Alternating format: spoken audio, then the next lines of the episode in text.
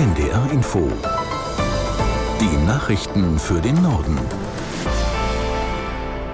Um 12.30 Uhr mit Michael Hafke. In der Ukraine wird am heutigen zweiten Jahrestag des russischen Angriffs landesweit zum Widerstand aufgerufen. Die Lage an der Front bezeichnete NATO-Generalsekretär Stoltenberg als ernst. Aus Kiew Rebecca Barth. Mit einer großen US-Flagge ist eine Gruppe Protestierender an diesem Morgen auf den Unabhängigkeitsplatz Maidan gezogen. Schickt mehr Munition, haben sie in großen Lettern auf die Fahne geschrieben. Auch zwei Jahre nach Beginn des russischen Angriffskriegs gegen die Ukraine Ukraine sind es die gleichen Themen. Die Ukraine verteidigt sich verzweifelt gegen die russische Übermacht und leidet dabei, wie zuletzt bei dem Rückzug aus Avdiivka im Osten des Landes, unter massivem Munitionsmangel. Auf dem Flughafen von Hostomel hielt auch Ursula von der Leyen eine Rede vor ukrainischen Soldaten. Die EU-Kommissionspräsidentin war am Morgen in Kiew eingetroffen.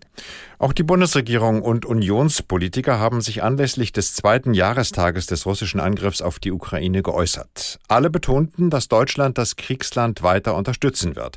Bundeskanzler Scholz wiederholte dabei seine Formulierung, der Ukraine werde so lange wie nötig geholfen. Der Kanzler räumte ein, dass die Bundeswehr über viele Jahre vernachlässigt wurde. Seit der Zeitenwende ist Schluss damit. Dabei haben wir vor allem auf eines geachtet, auf Schnelligkeit. Deshalb haben wir zum Beispiel neue Hubschrauber an Kampfjets bestellt, die heute schon auf dem Markt verfügbar sind. Die Marine kriegt neue Fregatten und U-Boote.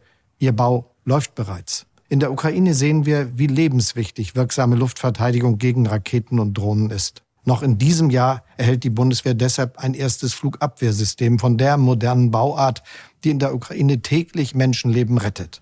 Bundeskanzler Scholz. Das US-Militär warnt vor einem fast 30 Kilometer langen Ölteppich im Roten Meer. Dieser sei nach dem Angriff der jemenitischen Houthi-Miliz auf einen Frachter Mitte Februar entstanden. Aus dem Schiff könne auch der geladene Dünger austreten und die Umweltkatastrophe weiter verschärfen.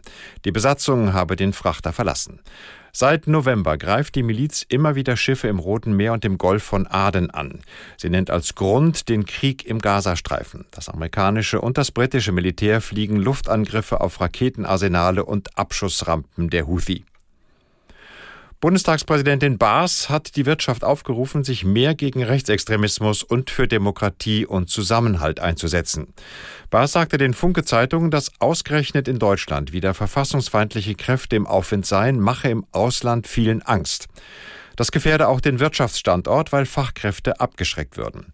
In den vergangenen Wochen hätten schon zunehmend Unternehmen Position bezogen. Baas sprach sich auch dafür aus, das Wahlalter generell auf 16 Jahre zu senken, auch bei der Bundestagswahl. Das tue der Demokratie gut.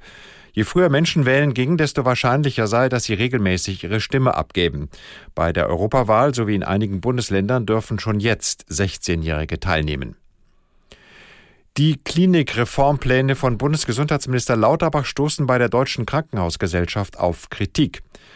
DKG-Chef Gass betonte mit Blick auf das geplante Gesetz zur Krankenhaustransparenz im Deutschlandfunk unter anderem, es gebe bereits seit 20 Jahren ein entsprechendes Verzeichnis.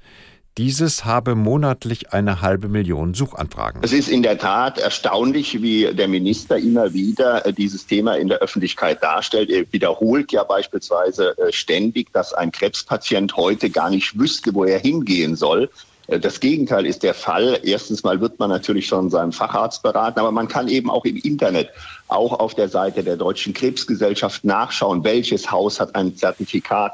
Man kann in dem schon beschriebenen Krankenhausverzeichnis nachschauen, welche Häuser machen beispielsweise wie viele Brustkrebsoperationen in meinem Umfeld. Ich kann mich also hier wirklich umfassend informieren. Insofern stellt er sich als Erfinder der Qualität dar, aber das ist einfach falsch. Ein kleiner Ballon über dem US-Bundesstaat Utah hat für Schlagzeilen gesorgt. Nach Medienberichten sind Kampfflugzeuge aufgestiegen und haben den Ballon in rund 13 Kilometer Höhe abgefangen. Weitere Angaben wurden nicht gemacht. Von den Behörden ist es lediglich, dass keine Gefahr für die nationale Sicherheit besteht. Der Fall erinnert an einen chinesischen Ballon über der US-Ostküste vor gut einem Jahr. China bestritt damals, dass es sich um einen Spionageballon handelt. Stattdessen war von einem Wetterballon die Rede, der vom Kurs abgekommen sei.